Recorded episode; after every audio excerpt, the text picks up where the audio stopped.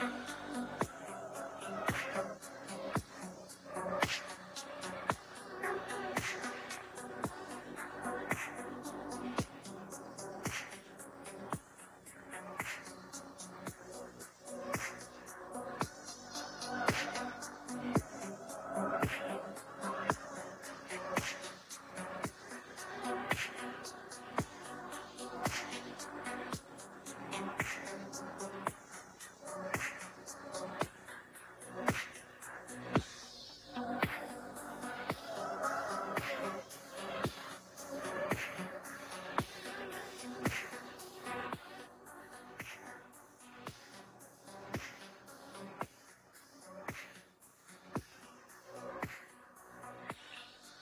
Toque de 5 segundos vai começar mais um Emer Show Podcast. Em 5, 4, 3, 2, 1.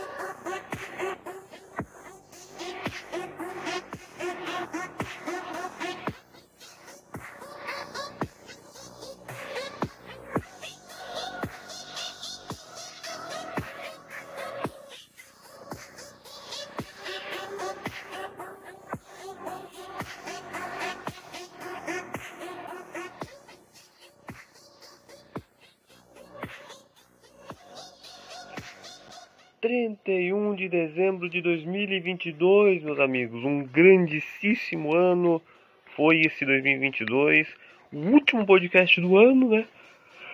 E nada mais do que é, especial gravar esse episódio no último no último dia do ano, né?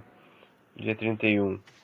E hoje né uh, uh, talvez faremos a retrospectiva de, de, cada episódio ou não, porque é meio, meio chato, né? Mas uh, também não teve muitos episódios, então a gente vai falar o que a gente tem que falar. Uh, infelizmente, nosso Brasil foi eliminado da Copa. A Argentina foi campeã da Copa do Mundo. Cristiano Ronaldo foi pro Al Nasser. O Pelé morreu. Muita coisa aconteceu desde o dia 25 de novembro, que foi o último episódio do Emer Show, pode crer. Mas. Uh, desculpe a soneira, eu tô gravando de manhã. Uh, vai caber tudo isso aqui no, no episódio, tenho, tenho certeza. Então vamos lá.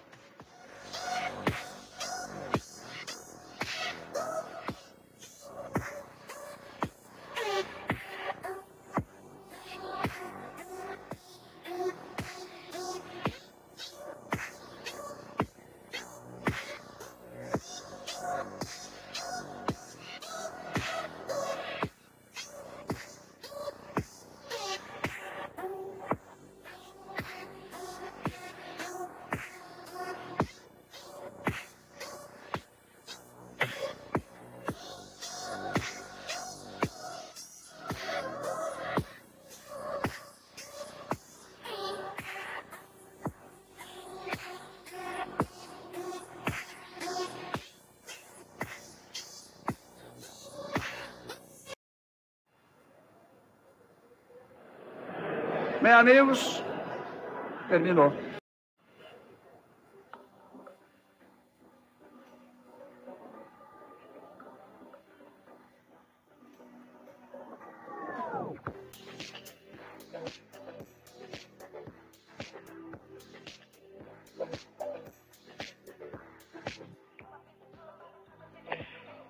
Bem, meus amigos, terminou, né? Terminou o ano, terminou esse ano de 2022.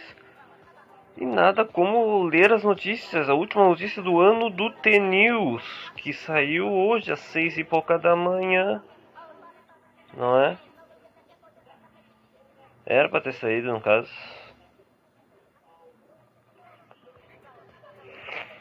Saiu só a notícia do dia 30, foi ontem, sexta-feira. O difícil não é fazer mil gols como Pelé.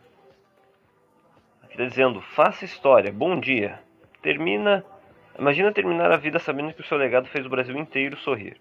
Conseguir um feito desse é para poucos, mas usar essa história como inspiração é perfeitamente possível.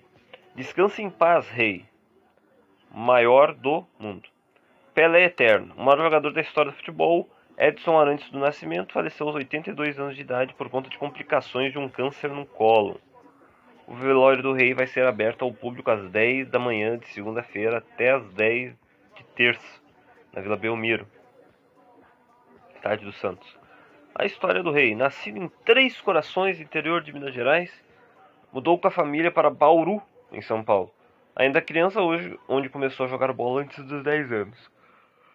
Depois de ter se destacado no time da cidade, entrou no trem para Santos em busca dos sonhos de jogar em um grande clube, vestir a amarelinha e ver o mar. Ali começava a linda relação que o rei tem com o time do litoral paulista. Foram históricas 19 temporadas antes de jogar no Cosmos, no final de sua carreira. Uma carreira inigualável. Pelé é o único jogador da história do futebol a ter conquistado três Copas do Mundo, né, 58, 62 e 70. Ainda era o jogador mais novo a levantar uma taça no Mundial, com apenas 17 anos. Ao todo, Pelé colecionou um total de 60 títulos entre Seleção, Santos e Cosmos. Alguns deles Três vezes campeão do mundo, dez vezes campeão paulista, seis vezes campeão brasileiro, quatro vezes campeão do Rio São Paulo, duas vezes campeão da Libertadores, duas vezes campeão do Mundial Interclubes, 1.282 gols em 1.374 partidas. Maior artilheiro da história da amarelinha, com 95 gols. Isso na conta da CBF. Se bem me lembro. Da FIFA o Neymar já alcançou, né? 77. Isso sem falar em um dos maiores feitos da sua carreira, quando parou uma guerra civil na Nigéria ao jogar no país uma excursão feita pelo Santos em 69. O legado. Para além dos campos, o Pelé tornou-se uma figura conhecida no mundo inteiro. Virou astro de cinema, né? Gravou discos e virou o maior garoto propaganda do país. Até hoje, né? Quem não lembra dele fazendo o filme do com o Sylvester Stallone, eu tenho até a foto aqui grudada na minha parede, né? gravou com Sylvester Stallone. Ele ainda foi o ministro do esporte no governo do FHC, tendo participado da aprovação da Lei Pelé em 98, que garantiu direitos trabalhistas a jogadores. O maior de todos os tempos, além de ter eternizado o número 10 no futebol. Nossa, que sono! Pelé recebeu diversas homenagens, incluindo o título de atleta do século XX. Uh, agora sobre. Um pouco antes de continuar falando sobre Pelé, depois a gente vai continuar. O presidente Lula fecha a lista de seus 37 ministros. Sim, presidente eleito Lula anunciou os nomes de 16 novos ministros com um comunicado. Ele concluiu a lista dos 37 ministérios que irão compor seu terceiro mandato. 15 a mais do que o governo do Bolsonaro. A leva marcou o retorno da deputada Marina Silva para o Ministério do Meio Ambiente e a reacomodação da aliada Simone Tebet na pasta do Planejamento. Pelos movimentos, Lula parece ter polarizado o PT. Não, não, não, não me diga. Com escolhas mais políticas, óbvio, e menos técnicas. Meu Deus. Tô vendo já. O partido assumirá 10 ministérios, incluindo alguns dos principais, como a Fazenda, com Fernando Haddad, e a Casa Civil. E esse barulho de ventilador gigantesco é do PlayStation 4, tá? Dos 37 escolhidos, 26 são homens e 11 são mulheres. A lista conta com 10 futuros ministros negros 2 indígenas. Para ver todos os nomes, só clicar no link está aqui no bagulho do T-News, tá? Quem não tem o T-News. Quais os impactos? O futuro ministro da Casa Civil, Rui Costa, afirmou que o aumento do ministério não irá impactar nos gastos do governo. Falando em Rui Costa, agora que eu me lembrei, né?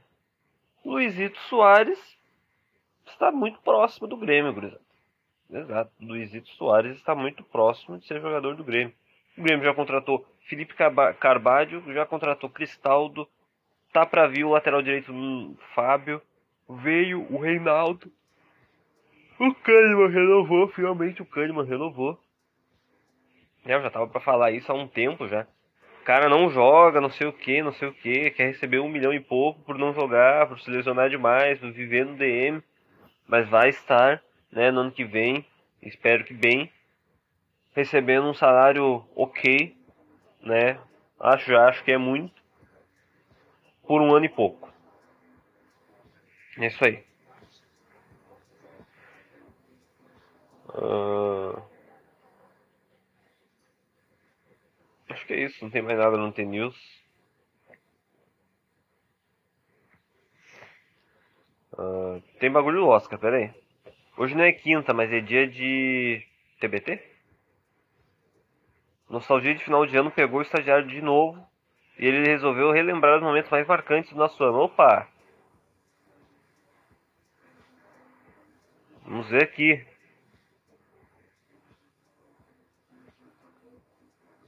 Seis momentos mais marcantes. Uh, matéria mais compartilhada. Seja para passar informação para frente ou alertar os amigos, a nossa matéria mais compartilhada pelo WhatsApp foi a febre do uso de remédios anti antidiabetes para emagrecer. Uh, ah, isso aqui é sobre é o próprio T-News, tá ligado? Ah, o T-News falando aqui que foi um baita ano, foi um baita ano, um baita ano. Eu demorei muito para gravar esse podcast, eu queria falar um pouquinho da Argentina, queria falar um pouquinho da seleção. Cara, a seleção foi eliminada pela Croácia na Copa. Cada vez mais o Brasil se elimina por, por uma seleção tenebrosa, uma seleção horrorosa. Uma seleção que não, não é possível se, se perder, tá ligado? Não é. Não, não é não, não, não é bagulho assim, nossa senhora, não é possível, entendeu? E eu queria entrar aqui no bagulho do, do mundo dos esportes e falar um pouquinho dessa seleção da Argentina e do Brasil. Mundo dos esportes. O Brasil foi eliminado, o que, que, né, que, que aconteceu para o Brasil ser eliminado? Deixa eu ver. Aqui, ó. Uh, primeiro tempo do Brasil contra a Croácia. Uh, o Vinícius foi fazer uh, não sei o que em campo, tá ligado? Uh, má vontade para correr. O Juranovic fez a festa nas costas do, do Vinícius, criou muito perigo pela direita. Não saiu, não subiu a cabeça, tá ligado? Não, não, acho que não subiu a cabeça. Não sei se ele queria poupar energia para ataque, mas ele resolveu não se sacrificar. O Vinícius vinha sendo o melhor jogador do Brasil na Copa e a gente elogiou muito ele, né? Relut... A gente relutou muito, relutamos muito para tirar ele de campo, visto que é um jogador que pode decidir a partida a qualquer momento. Mas pesou no olhar do Tite, né? Isso pesou no olhar do Tite. Pesou mesmo. Colocou o Rodrigo e isso consertou as subidas do Geranovic pela direita. Só que o Rodrigo perdeu o pênalti, né? O jogo seria vencido ou perdido no meio campo. No primeiro tempo foi simples. Neymar ia pro ataque, fazer uma espécie de quarto atacante, entendeu? E Modric, Brozovic, Kovacic iam para cima de Paquetá e Casemiro, faziam superioridade numérica e colocavam na roda. Poderiam ter colocado Fred ou Bruno Guimarães no segundo tempo. As mudanças de Tite fez foi de recuar um pouco o Neymar. Começou a aparecer mais no meio campo, não sei o que. Cara, é, o primeiro tempo foi horrível. Entendeu? O primeiro tempo foi horrível. Agora a gente chega na parte. Vai chegar logo na parte da eliminação. O Brasil não perdeu e foi eliminado no jogo, perdeu nos pênaltis. Antigamente tinha lista, né? Hoje não tem mais. São jogadores que decidem na hora de quem vai cobrar. E a estratégia dos jogadores foi burra. Foi burra. Não tem outra palavra. Não existe colocar o segundo jogador mais novo do elenco para bater o pênalti. Não interessa, você pode ter um aproveitamento de 100% nos treinamentos. Chega nessa hora é 70% emocional. É 30% técnica.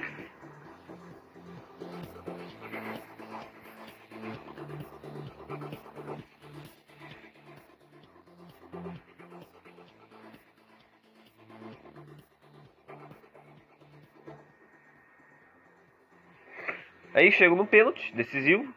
Se perder, acaba. Neymar é gol garantido. Aí em vez de ir, ele vai, ele vai em Marquinhos. Vai Marquinhos. Então é como a ideia martelada na cabeça de que o melhor cobrador tem que se bater o quinto pênalti. Para bater o quinto pênalti, primeiro tu tem que bater, né? Tu tem que ter o quinto pênalti, né? Tu tem que ter a opção de ter o quinto pênalti. Não era isso. O Brasil tava numa merda, tava numa enrascada, precisava pelo menos garantir que o Alisson tentasse pegar o próximo pênalti, coisa que não tava dando. O Alisson não é pegador de pênalti. Por isso que tem que ter uma ideia de Vangal às vezes.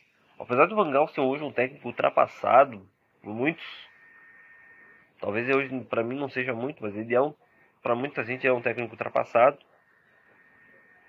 Cara, o cara teve uma ideia genial, não genial, mas uma ideia boa em 2014. Trocou o goleiro lá, o Silence, eu acho, pro outro goleiro que pegava pênalti. Não deu outra, o goleiro pegou o pênalti. Entendeu? Era isso. Se o jogador da Croácia fizesse o próximo, também não teria o quinto pênalti. E aí deixa um melhor cobrador brasileiro para cobrar esse pênalti que tinha 90% de chances de não existir. Modric viu as circunstâncias e adiantou sua cobrança para garantir a vantagem para a Croácia. Quem não viu isso, cara? Aí é questão de usar o cérebro. Foi burrice, falha de estratégia, um jogo de detalhe, um detalhe custa uma Copa.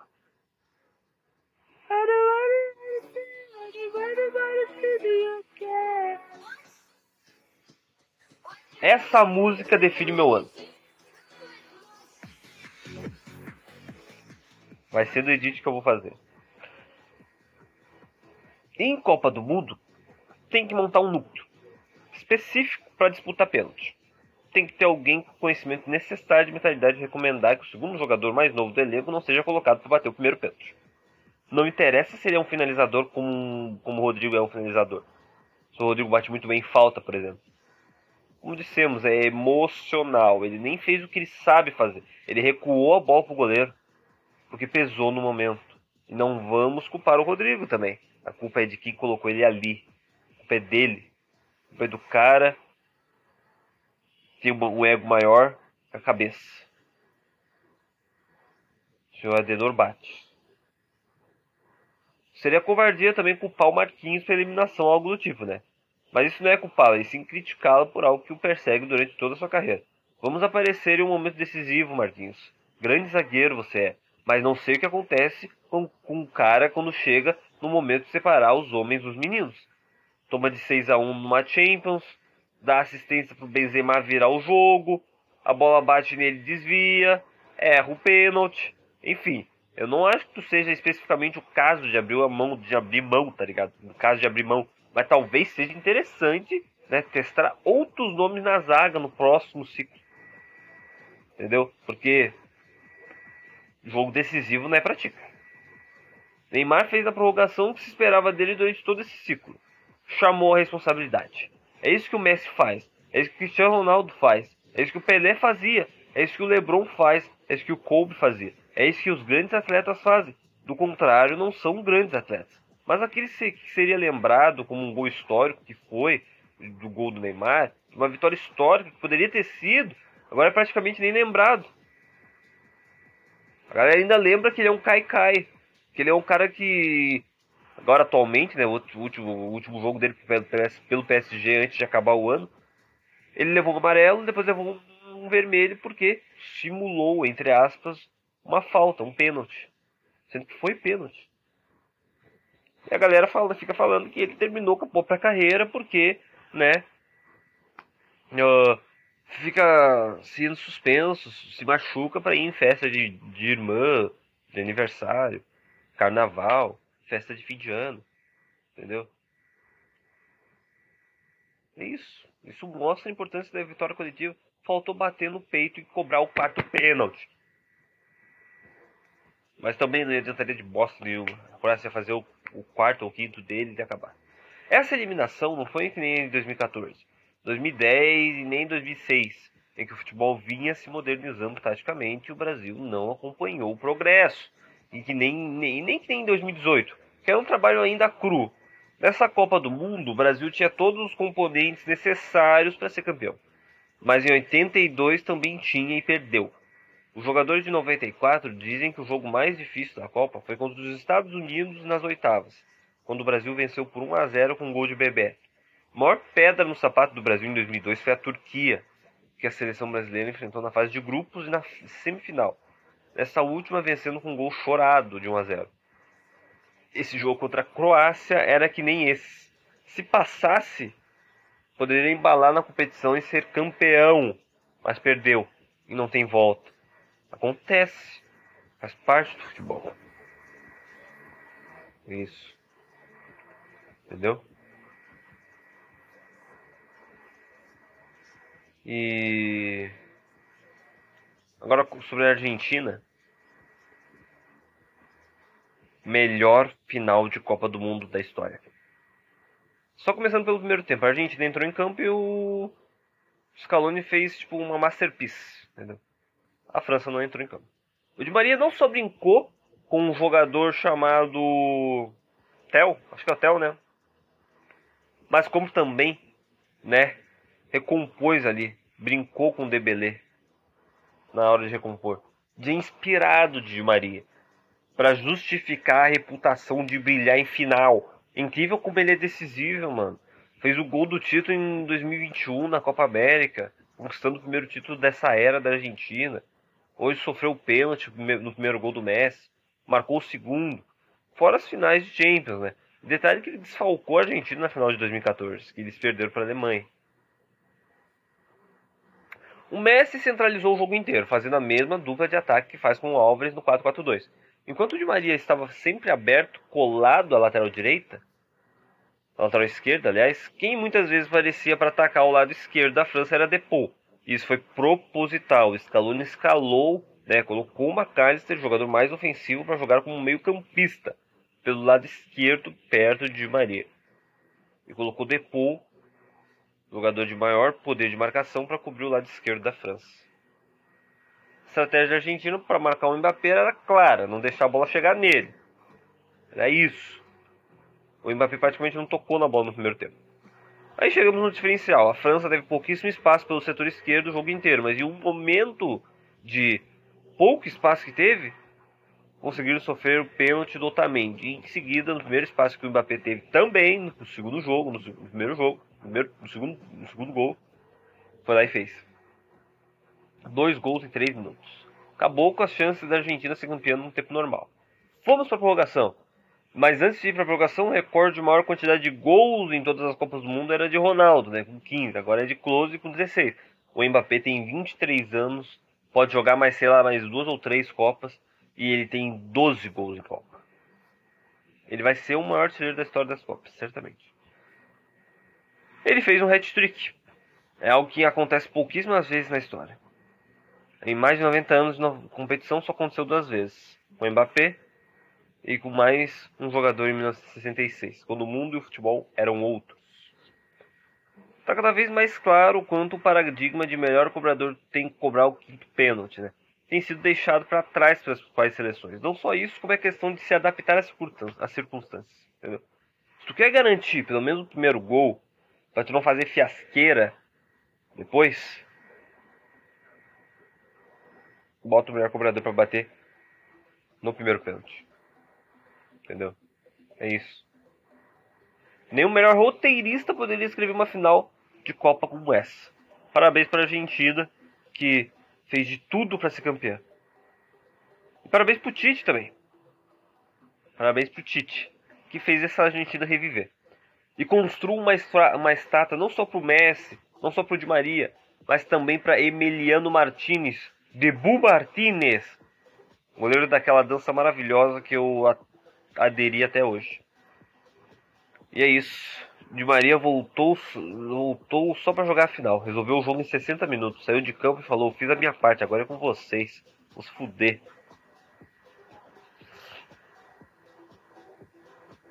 E é isso, cuidado, é isso.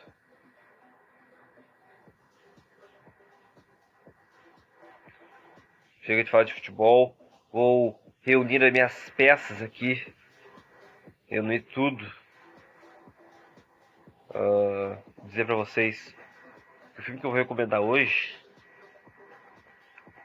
uh, é o filme Fuga para a Vitória, que provavelmente eu já recomendei. Fuga para a Vitória é o filme que o Pelé e o Stallone se, se encontraram para né, fazer uma grande dupla dos cinemas. É um filme que ninguém, muita gente não conhece, mas é um filme muito legal. É um filme muito legal. Entendeu? É um filme que os nazistas perdem no futebol. Já não basta perder, tem que perder em tudo, tem que levar tiro, tem que se fuder, mas tem que perder no futebol também. Assistiu o gostinho da derrota. Sentiu um gostinho de levar um gol de bicicleta do Pelé. É isso aí. Essa foi a recomendação. Uh, Soares vem pro Grêmio, está vindo pro Grêmio. Uh, Grêmio contratou Carvalho, contratou Cristaldo, contratou vários caras legais. Pode vir o Michael, pode vir Douglas Costa de novo. Cara quer voltar pro Grêmio, o Renato quer ele no Grêmio, os líderes do vestiário querem ele no Grêmio. Só falta a direção querer ele no Grêmio. E só falta ele querer baixar a dívida ou encerrar a dívida que ele tem com o Grêmio, baixar o salário e parar de casar. Chega de mulher branca na, na, na porra da tua casa, querer casar com gente não, não quer que tu fique em Porto Alegre. Se tu quer jogar no Grêmio, tu tem que ter consciência. Parar de, né? Tu vai jogar com o Soares, cara. Tu vai jogar com Jeromel e Cândido finalmente. Tu mal jogou com eles ano passado, ano retrasado. Ano passado, né? 2021. Ainda estamos em 2022. E é isso, gurizada. Não tem mais nada. Pensei em fazer um podcast. Filha da puta tá fazendo a porra de uma cortação de grama aqui do lado. Pensei em fazer um podcast de uma hora, tipo um especialzinho, mas. Não deu certo? Não deu certo. E é isso, fique com Murder in My Mind aí. Belo de um funk. É isso aí. Bem amigos, terminou.